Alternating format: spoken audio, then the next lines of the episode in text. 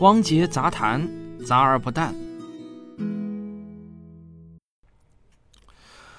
我前段时间呢做了一期节目，就是谈了跟比特币有关的八个事实和六个观点。那这期节目播出后啊，就有非常多的留言呢都提到，假如量子计算机一旦成熟，那比特币系统就会崩溃，因为现在的电子计算机的算力在量子计算机面前呢，那就像是一滴水和太平洋的差距。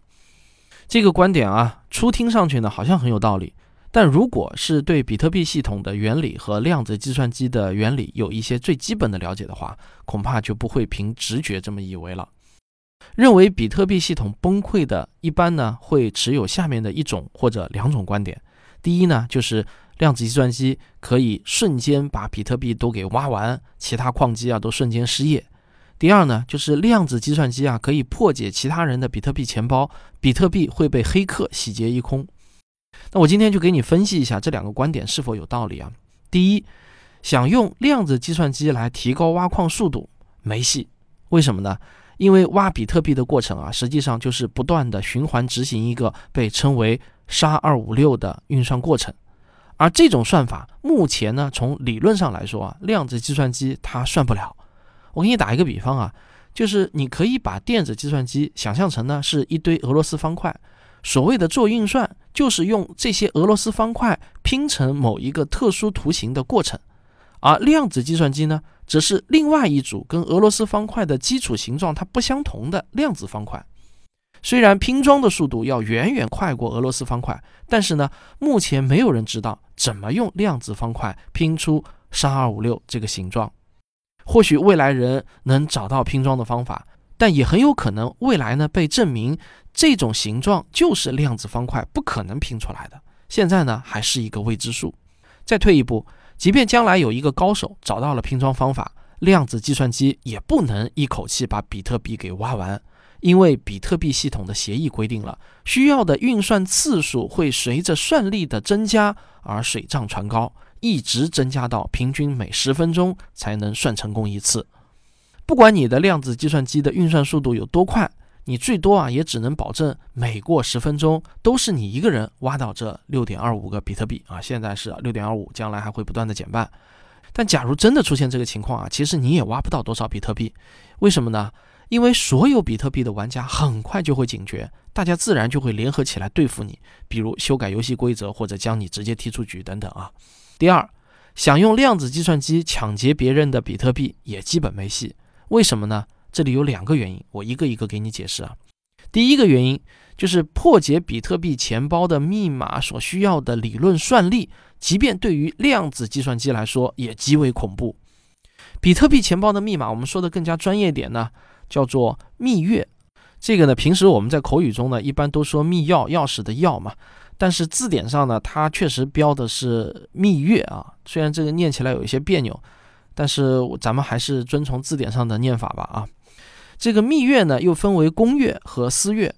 公月啊，相当于是谁都可以看见的门锁，而私月呢，相当于是只有你拥有的钥匙。破解的意思啊，就相当于一个上门开锁的师傅，他只要看到门锁，通过不断的尝试，就能现场配出一把钥匙来。比特币系统采用的蜜月算法呢，被称为椭圆曲线算法，英文简称为 ECC 算法。那这种算法从目前人类已经掌握的理论来说啊，至少需要操纵两千多个量子比特才能破解。那你知道两千多个量子比特是什么概念吗？谷歌的那台量子计算机玄铃木最多能操纵的量子比特呢是五十三个。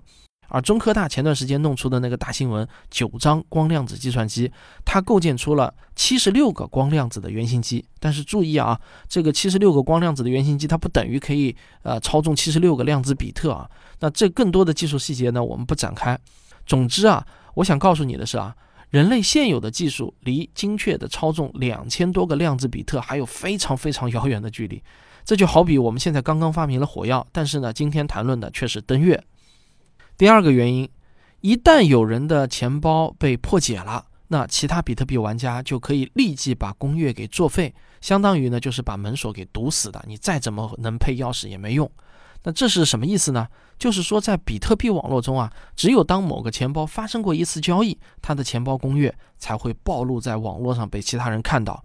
而钱包的攻略呢，又是可以随时重新生成的。所以呢，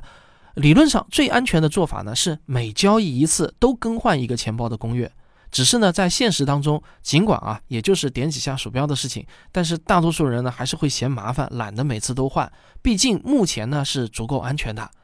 可一旦网上传出啊，有人能够破解钱包的攻略，那你放心好了，这个消息一定会一传十，十传百，瞬间就传遍全网络。听到消息的人只需要几秒钟就可以作废以前暴露过的攻略，根本呢就不会再留给黑客破解的时间。好，综上所述啊，比特币系统本身呢是一套设计严密的协议，这套协议中使用的算法呢是可以根据时代的发展而慢慢发展的。现在的算法用的是电子计算机的算法，到了量子计算机时代呢，它完全可以替换为量子计算机时代的算法。